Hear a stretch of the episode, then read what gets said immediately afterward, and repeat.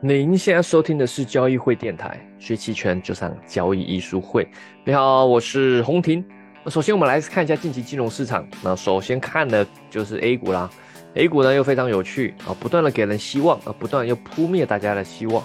上周应该是上周五吧，对吧？召开了那个，反正发改委召各个找找各大金融部门召开，好像重要新闻发布会。大家原本很期待，想说哇，你终于要发布什么重大政策利好？这次不是小作文呐，是国家政府机关正式出来记者会，看来是要宣布什么重大利好消息啊！所以你看到周五一开盘，哇，气势如虹哦，直接各大指数直接跳空高开，期权市场反应的更激烈，隐含波动率大幅度拉升，哦，尤其是认购期权，展现出大家的这个呃呃激情。那这个新闻发布会是从十点开始，那也很明显看到。行情就从十点开始后一路下跌，啊，这个会议啊边开啊，A 股就边下跌。你都不开就算，大家对于未来还有期待。你一开一听这个话，马上就失望，有说的也没说，那真不知道出来干嘛的，那对吧？那到处到不就不要出来说话，一出来说话，让 A 股直接 弃守，失望卖压涌现。呃，你不说，大家还可以小作文继续期待啊，你一说，发现完了完了，没救了，都这样了，对吧？有说的也没说，不知道在说什么，呃，对吧？照稿演出是吧？啊，所以失望麦芽呃涌现啊，直到现在啊，我录音频是周四，哦，周四差不多快中午的时候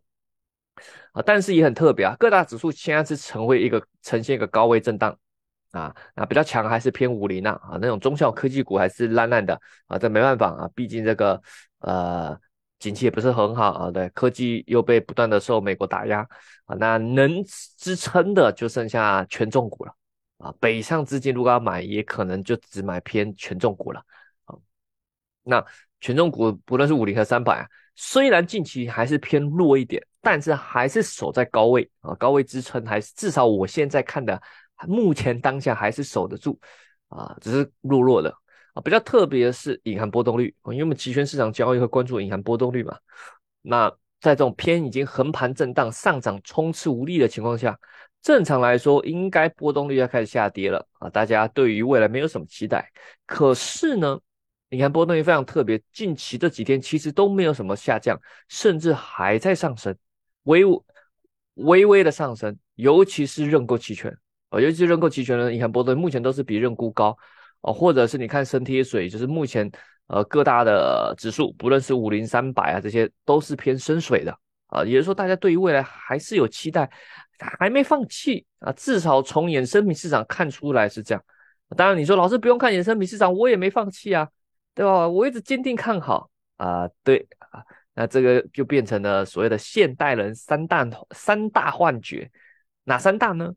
？A 股牛市啦，美股熊市啦。室温超导发现了，哈，这是现代人三大幻觉啊！为什么提到室温超导？刚好最近大家如果关注新闻嘛，前阵子不上周还是什么，还上上周不是很火吗？而且说啊，韩国团队发现了什么，然后国内什么团队验证了，哇，发现什么惊人的可以推翻科技界的啊，所有科技推倒重来，重大发现室温超导。结果最近啊，好像又被验证这是呃假的啊，这个这个误会一场。啊，这个其实啊，尤其今年不知道为什么，今年就出现好几次新闻。之前不知道是是美国什么团队，那现在又韩国团队，呃，都宣称发现室温超导。但是科学啊，不是说你说发现就发现嘛，要经过整个科学界的验证嘛。啊，咱们好歹我以前是读物理的啊，当初其实选研究生选选题的时候，那时候也有见过几个做超导的那个教授啊。当然我去的时候。那时候其实超导只是一个纯理论的东西，虽然有在做各种实验，但是就看起来就没有什么前途的感觉。那时候啦，那教授看起来也有一种从年少的志得意满到那时候去看他的时候，那时候我看教授都是满头白发啊，这个似乎已经被整个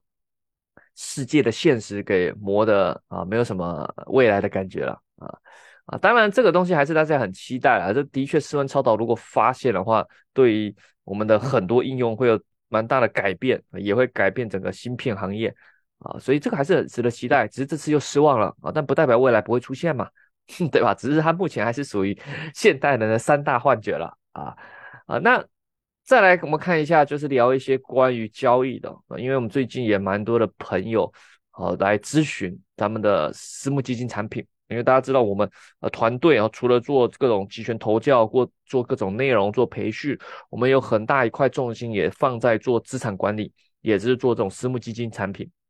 啊。那那呃最近两年的绩效也都不错的，我们是主要做趋势啊，那用期权各种策略去做搭配，我等等也会聊到期权。本身它的策略有很多种，尤其在私募行业啊，这个会有不同的策略风格。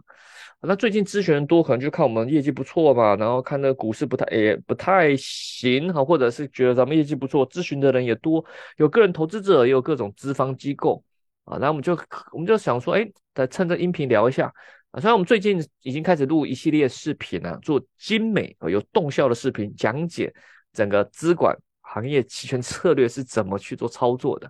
啊但今天还是先也聊一下，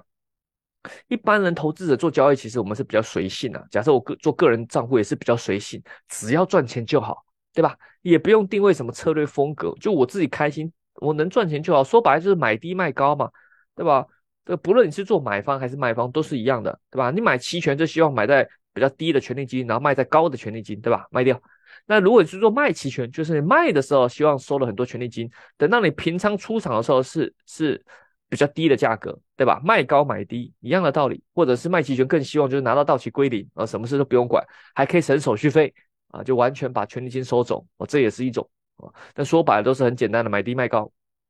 但是在咱们做机构啊、做产品啊、做这种资资产管理，就不是这么简单说，纯粹说你赚钱就好。那不是说只要赚钱就好，如果只是赚钱，那其实这个行业其实也很多高手。虽然我觉得我们是很蛮厉害的啊，期权也蛮懂，对这个判断风险控制、标的判断，我觉得我们是还算不错的啊。再怎么说也可以到啊，不能说头部顶尖，至少可以前百分之二十吧啊，类似这种。但这行业的确很多高手，你要说赚钱，很多人都能赚钱啊，真真厉害了。但有人是短期赚钱而已啊，那那那可能是运气或是短时间刚好配合。但有些的确我们看到很多管理者。啊，不论是民间隐藏的那种隐藏的操盘手，或者是台面上的一些做基金的，的确有那种高手，都是长期能赚钱，也有一套他很好的策略的风格。所以说，如果只是纯粹赚钱的话，大家都能赚钱，那我我我要我要投哪一个，对吧？例如你是个人投资者，高净值客户，你想要买基金产品，你想买私募产品，或者是你是机构，你是公募基金，你想要投一些这种呃私募，例如像期权的策略。你觉得他？你看一下他们的业绩曲线，肯定都拿好看的给你看，对吧？都能赚钱啊，对吧？他也赚，他也赚，对吧？虽然有时候赚钱收益有点差，但差异不会差差异抽那什么收益不会差异太大。来，你你百分之十跟百分之十二，呃，这差异不会太大嘛？或者是你百分之十五跟百分之十八，其实这差异也没有很大，都能赚钱啊。但那到底要买哪一个？这时候就非常。重要在于你的策略定位了，资管行业是非常重视策略定位的啊，个人交易可能没有了啊，那那但是做咱们产品做资管就需要有这策略定位，一方面是用来适合去做营销，去告诉大家你是什么东西，另外一方面也是适合给一些机构去做配置，而且他可能要选择不同风格的策略去做分散配置啊，那其实啊。不止做资资产管理啊，做任何行业卖东西，其实营销定位都很重要嘛，对吧？大家应该听过营销学的定位定位嘛，对吧？这个这个原理嘛，那么多车我要买哪一个，对吧？或者那么多电脑我要买哪一个？哦，有做电竞的啊，打游戏的啊，有这么专门做这计算的，有专门做绘图做视频的，对啊，这个再怎么样也要想办法 做出个定位，是吧？但是资产管理行业又更特别，因为它的差异性的确会更大。啊，但是呢，这个东西也也不能为了定位而定位啊啊！我个人观点来说，策略定位给投资人去选是可以的，我觉得是是非常合理的，而且是需要的。但是如果是纯粹一些商品的类别或者行业板块板块去做区分，那我觉得就是有问题的。那是一个非常营销的操作。怎么说呢？例如有些专门说，哎，我们是医药基金，或者是我们专门是做半导体基金，或者是我们专门做白酒基金，那我觉得这非常营销的操作。啊，看似哎，好像做的很好哇，包装的很好，漂亮。这是专门做医药的哇，你喜欢医药？医药是未来啊，当然不是最近啊。最近大家知道反贪医药对？医药有点惨，医生最近有点辛苦啊。他们举例举其他的好了，我们举例假设白酒好了，哇，这个都是白酒行业专门做白酒的基金，嗯，对吧？哇，包装的很漂亮，我或者是未来搞会出现一个超导啊，那哇，超导基金专门投资超导相关行业的啊，哇，那那看起来让你哇，很很很好像很好包装，很漂亮，给你选择，让你有很多选择啊，那这样子其实是有问题的啊。如果投资者这么厉害，知道的话，知道选哪个行业，那不是直接去买 ETF 就好了？那你可能说，老师不对啊，买这基金，这基金基金经理人比较厉害啊，可以胜过行业 ETF。好了，假设他真的能胜过好了，那又回到一个最重要的基金本质的问题：为什么要基金的存在？Common Fund，不论是公募基金或是私募基金，对吧，为什么要它这个存在？所以当初就是因为。这个市场太混乱，有这么多东西可以选，这么东西可以去做投资，但每个人时间有限，专业有限，每个人不同自己的工作嘛，对吧？有人是做做公务员啊，对不对？有人做做什么卖卖卖产品啊，呃，有可能是做餐馆的，那有可能有人是去搞，甚至即使是金融，也有很多行业不一定都的懂嘛。有人是做银行的啊，有人做一级市场的，对吧？有人可能是开车的。啊对吧？这都什么行业都有啊，有可能是做贸易的啊，自己家开工厂的啊，有可能是挖矿的嘛。啊，这个时间有限，所以不可能都去那么认真的研究这个市场，这个市场太复杂了。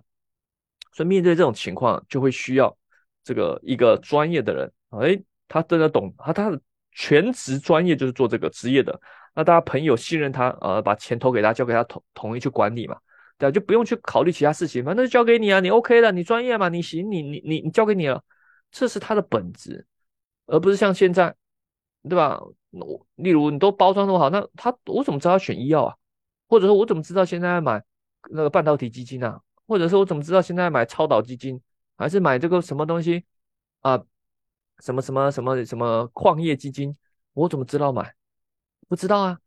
如果知道的话，那你做自己做投资就好了，干嘛还交给基金经理者、基金管理员？干嘛干嘛需要你自己选就好？你那么你那么厉害会选，那还要这些基金从业者、这些基金经理干嘛？他这个本质的逻辑悖论，对吧？所以现在其实已经走偏了。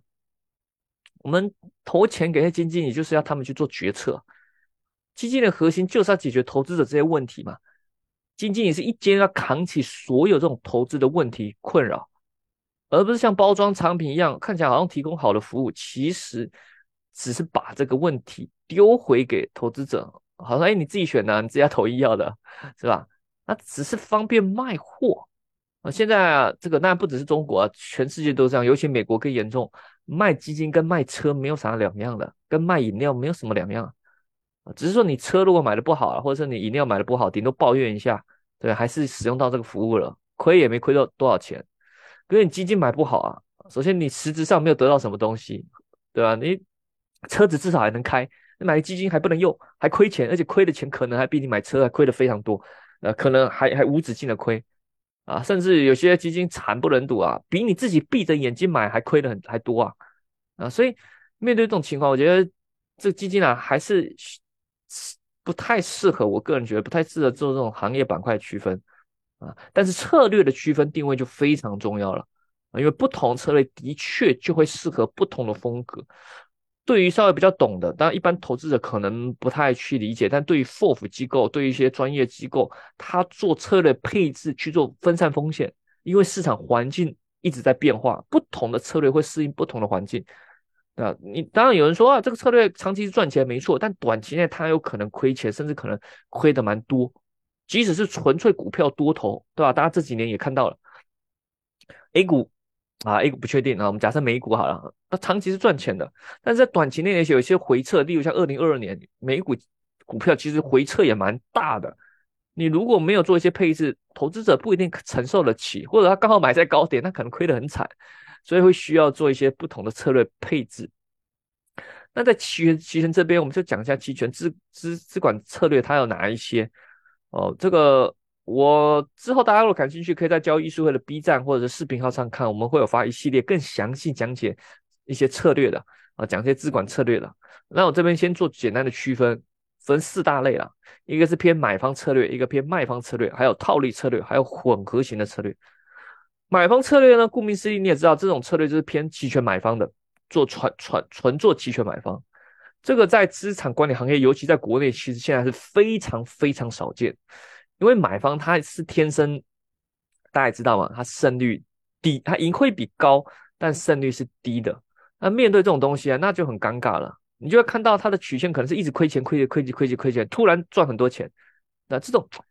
这种有点逆人性，而且对于现在，尤其在中国目前的资产管理行业里面，其实不是一个受让大家接受的。大家喜欢是那种四十五度角的上上曲线，就哎每天赚小钱赚钱，那哇很稳很稳哇啊一直赚一直赚一直赚，对吧？很稳定的哇稳定收益，对吧？喜欢的是这种，也不用赚太多。例如哎一年有年化百分之十五二十，啊年化十五点二十五个点二十个点，回撤两个点三个点四个点，类似这种啊很稳健的这种比较受机构喜欢，或者说一些大资金的喜欢。所以期权买方策略在这边就非常吃亏，很不好营销，而且很难受大家信任啊。它需要有长期的你这种业绩的表现，以及大家的观念的改变，才能去接受这方面的策略。所以买方策略在资管行业目前我看到是非常少的，非常少。那买方策略下面当然还可以区分几个了，有专门做事件驱动的，有这么做趋势交易，有这么做尾部交易的。事件驱动这个就是这在国内会比较少，因为国内的一些事件。驱动比较少，好像美国有各种个股哦，做财报的，或是做各种这种呃各种什么数据非农报告、CPI 数据报告这种哦，这国外哈，尤其美国这种做事件驱动、纯做买方其实也不少，也不少。那趋势交易就比较好理解了。呃，传统的趋势交易就是像做呃，不论是股指期货还是商品期货，就是用量化交易嘛，啊，或者是主观的也有纯做趋势交易啊，这是一种哦，trend following 啊，趋势跟踪、趋势交易啊，这其实在国外也很流行哦，因为在长期而言呢，趋势交易它是是有所谓的正阿尔法啊，是真的是能赚钱的，真的。但你还真的做趋势交易，有些人说老师我做趋势交易顺势而为。但我看它根本不是顺势而为，那才刚涨突破趋势来你就止盈，对吧？跌下来你硬扛，我觉得它长期就是向上，啊，这不是这是骗自己，这个涨那真的开始涨你就止盈，一下跌来你就硬扛，这这不是，这不是不是说你你你你以为你在做趋势交易就是趋势交易，但国内更多趋势交易都是偏量化，尤其在商品期货市场上啊，期权也可以做哦，那那。用期权做趋势交易，我们这边可以定位比较偏向另类的 CTA 趋势啊。还有一种是尾部交易，这就更少了啊。这种更少，这种也比较少是单独拿来这个做做的一种策略啊，很少啊。国外有，但那个也也看起来不是很漂亮，因为它长期是一直在亏钱的，偶尔突然爆发赚钱啊。这种做尾部交易比较多，是偏向做股市去买比较偏虚值的认沽期权，这种比较会去跟其他策略做混搭了。纯粹去做尾部策略的很少很少啊，反而事件驱动还比较有可能，因为事件驱动它是有事件才去赌，不需要一直长期去买，可以降低时间耗损。第二个卖方策略在资管行业就非常的大量盛行了，因为卖方策略大家也知道嘛，这个东西它是比较稳定的赚权利金，有点类似开保险公司，所以不论是个人投资者还是机构啊，现在越来越多在做卖方策略了。啊，不论从 ETF 期权内卷到现在商品期权，很多人都在做卖方啊。那卖方策略当然底下还可以分三种啊，一种第一种是传统呃最最流行的做方向中性的，例如你做双卖啊，同时卖认购加卖认沽这一种，就是所谓做方向中性，在方向上保持所谓的 delta 中性，就是你不太偏做多或做空，你纯粹就只想赚时间的钱，在方向上敞口尽量降低啊，不断去做对冲。呃，只想赚时间价值的钱啊，这个在行情正常的情况下，收益都是不错的。所以很多资产管理行业的卖方策略都是这一种啊，这个也非常好营销，因为它的曲线也漂亮，它回撤也低啊，然后稳稳的赚钱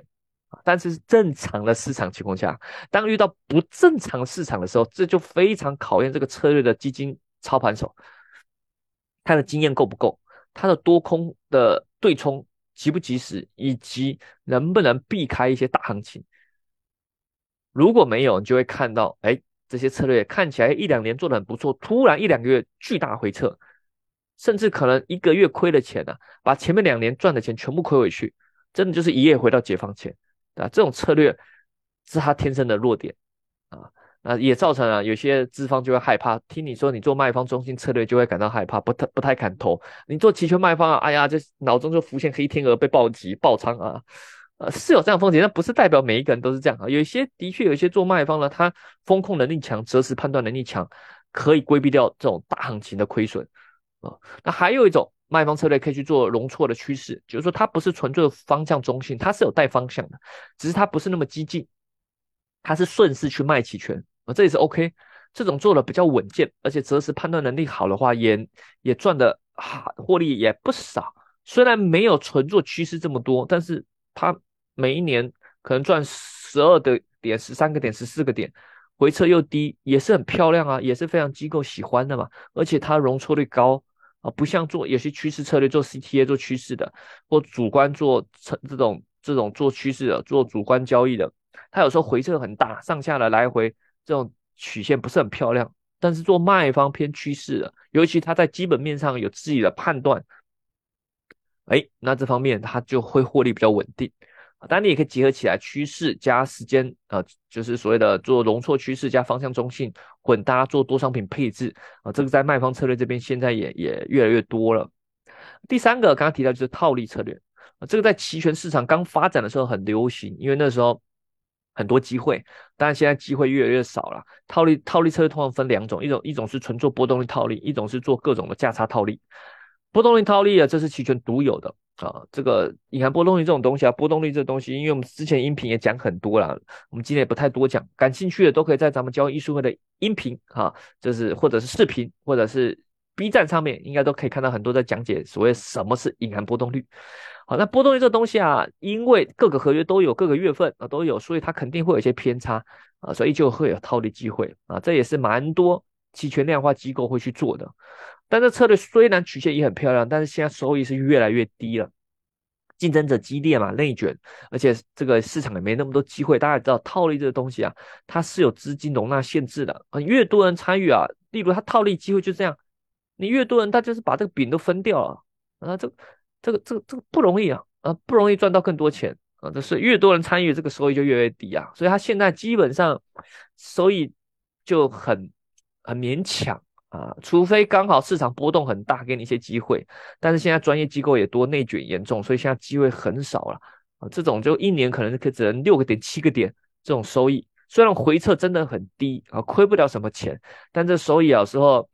呃有点让让让让人感觉。不满意啊，所以这种目前啊比较多是跟其他策略也做混搭，它可以做一种底层，例如像有些什么固收加，对不对？所谓的固收加就是固收加一些增强的策略，传统的固收可能就是买债券啊之类的啊，对吧？或者是买什么城投债啊，但现在城投债很危险嘛，那你买国债啊，那国债可能偏收益太低，那有时候就可以用这种很低风险的策略，例如波动率套利。去充当固收的那部分，固定收益的部分，例如也不用做太多，你就固定收益，每年五个点，百分之五的年化收益，就当固收的部分。那剩下的地方，这五个点的这个收益啊，你就可以拿去做其他比较增强型的策略，例如传统的 CTA 趋势。或者是用期权买方也可以啊，这这也是一种变形，所以波波动率套利可能就变成一些底层策略，它比较难成为单独的，因为它单独的话收益的确是比较呃无法。给人有这个吸引力了啊，那还有一个是做价差套利，那价差套利就很多很多了各种乱七八糟的套利都有呃，天马行空的都有啊，因为期权上可以玩的就多了嘛，你可以是不同商品间的呃波动率的高低的套利，也也可以是自己商品的实际波动率跟隐含波动率之间的对冲套利啊，这个太多太多太多了。最后一个介绍就混合型的策略。混合型策略分两种混合，一种是期权策略的混合，一种是期限的混合。期权策略混合啊，就是例如我们刚刚提到的这些策略都把它混起来啊，例如你这个又有买方策略又有卖方策略，各结合他们的优劣势啊。其实这也是现在越来越多的一些机构开始尝试的。像我们本身我们的这个私募产品，那我们的基金产品就是做期权混合，我们策略都蛮熟的嘛啊，那我们对标的的判断有一定的的信心。那但是我们主要是做趋势的啊，我们就是靠趋势赚钱。可是趋势赚钱也有没有趋势的时候，哦，没有趋势的时候，横盘震荡的时候就容易磨损，就容易好亏钱。这时候我们就利用卖方策略去降低这这个中间的磨损啊，所以基本上我们是把买方和卖方做的结合，核心还是靠趋势赚钱。所以在大行情中，我们甚至可以借由期权买方的爆发，在一些刚好配合到快到进到期的时候，有可以有时候可以实现出爆炸性的获利啊。那没有这种趋势的时候，那怎么办？就靠卖方赚点啊，平常赚点小钱嘛啊，甚至是辅助，有时候遇到假突破的损失啊，这是我们策略的本质核心啊。那当然，其他的别人的一些期权混合也有啦啊，也有各种的啊。当然，有些人他是 FOF 是把 A 跟 B 配起来去做混合的，也可以啊，或者是像我们就直接自己就做混合了。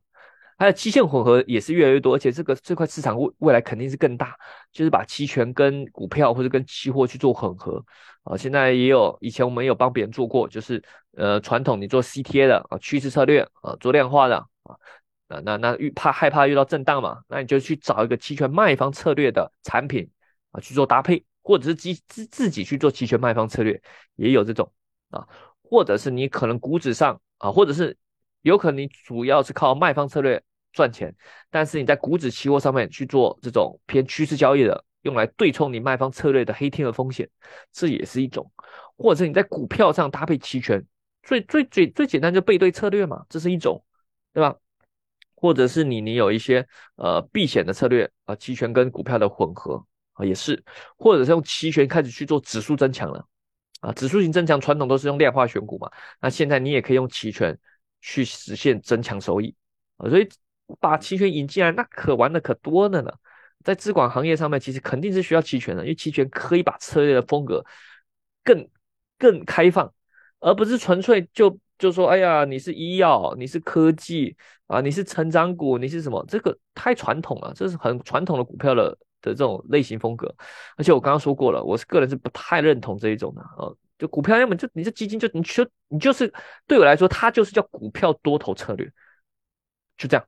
呃，不用分什么行业什么，这投资者怎么我怎么知道我要买这医药还是半导体啊？我若知道，对吧？那我自己就买 ETF 就好了。就是因为不知道，所以要交给你委托你去操作股票嘛。就对我来说啊，不论你分什么行业类别什么，股票上你做选股人就是股票多头策略，你就是这个类别了啊。那。也不要分什么什么各个板块，那个那个是本来就是你要自己选的啦啊！不要给自己定位说你就只做医药，对吧？那这个我觉得就走偏了，太营销了。好了，那对个人投资者呢啊，听完这个啊，你也可以开始思考，哎，你是适合做什么样的的策略？呃，你要找到适合自己的风格，不是说听别人说好就好，说哎呀卖方很稳定就做卖方，搞不好你不适合啊，你对吧？你卖一张合约，搞不好就赚二十块。你搞不不不想赚那么少钱啊？你又害怕啊风险来了，你又担心，你又属于那种会死扛的，那你就可能不适合做卖方嘛。所以要找到适合你自己的风格，但你也要知道这个策略风格劣势在哪里，尽量降低这个劣势的伤害。那它的优势在哪？当发挥优势的时候，不要怕，就让它发挥，对吧？隐含波动在下降的时候，卖方赚的很开心嘛，就就继续赚嘛。啊，但来到很低的时候，你知道哦，这时候卖方策略很危险的，要小心，尽量减低仓位，对吧？那突然遇到一个冲击，把浮亏的亏损，那你要知道没办法，那这这是你你本来就该承受的的伤害嘛。还是那句老话，该亏的时候就该亏，该赚的时候就尽量赚。那你只要策略是 OK 的啊，你的交易风格是 OK 的，不要犯一些呃太奇怪的错误。呃，那我觉得长期应该是能赚钱的，但重点是你的交易风格以及策略是可以的。呃，你有一些呃交易的一些怎么说缺陷啊？但但是每个人交易风格不一样，这我也很难说啊。只是说，如果以我们的交易风格来说，有一些我觉得很多投资者犯的缺陷都不应该犯的。那些缺陷，我不确定每个人有些人能不能改掉，因为我看到有些人就是一直在犯。但但这这个讲就扯远的了啊，这牵扯到你的一些交易的。理解你对市场的理解，以及还有人性的考验。好了，没关系啊。如果想更多学习期权的话，可以利用咱们交易书会的啊。那当然也欢迎参加我们一个独家的 VIP 的期权私货群啊。群里话有我和我和 Jack 老师还有各个群友。每天的盘中的实战分享啊，盘前 Jack 老师会语音分享啊，当天的国际局势以及 A 股行情他的看法。盘后呢，我会文字分享。那我今天是做了什么操作，有什么样的持仓哦，类似做一种文字上的复盘。那当然，如果你你如果想参加的话啊，这个是有门槛的啊，可以咨询咱们交易会小秘书小助理，或者在喜马拉雅电台这个后台啊私信留言咨询都是可以的。但如果你对期权私募产品感兴趣哦，想要投哦，大家知道私募产品它是需要合格投资者的，起投都是一百万的。你说老师我有几千万，这不是问题哦，那当然非常欢迎啊，也可以咨询我们的客服人员啊，那那来来看看，欢迎你来投我们的这个私募产品啊。再来最后一个广告就是我们下周要到深圳啊啊，对吧？就是八月十九号，咱们在深圳啊举办了期权的大型会议活动啊，高端论坛啊，由我和 Jack 老师，还有另外一位是国庆期货的分析师。啊，跟大家聊聊股指期权以及股指期货啊，一方面是聊私募啊，它的策略啊是怎么样在这上上面去做配置的；另外一方面我会聊聊关于这个期权呢，你如何去做到一些常见的投资，以及如何去做一些对冲啊，这个是我们当天会聊聊。感兴趣的啊，在深圳现场可以找我们的呃交易会乔秘书或小助理报名，或者在咱们的微信公众号或者是呃电台音频私信留言报名都是可以的啊。这是八月十九在深圳的啊，我们难得啊夏天到深圳啊，估计好热啊，呵 难得啊，可能今年就这一场了啊，对吧？难得到深圳，也欢迎大家一起来交流。深圳的朋友们、广州的朋友们、广东的朋友们啊，这个希望到时可可交流啊，交流交流啊，齐全需要大家一起。呃，交流啊，共同推广。好啦，那有什么建议也欢迎告诉我们。我们下期再见喽，拜拜。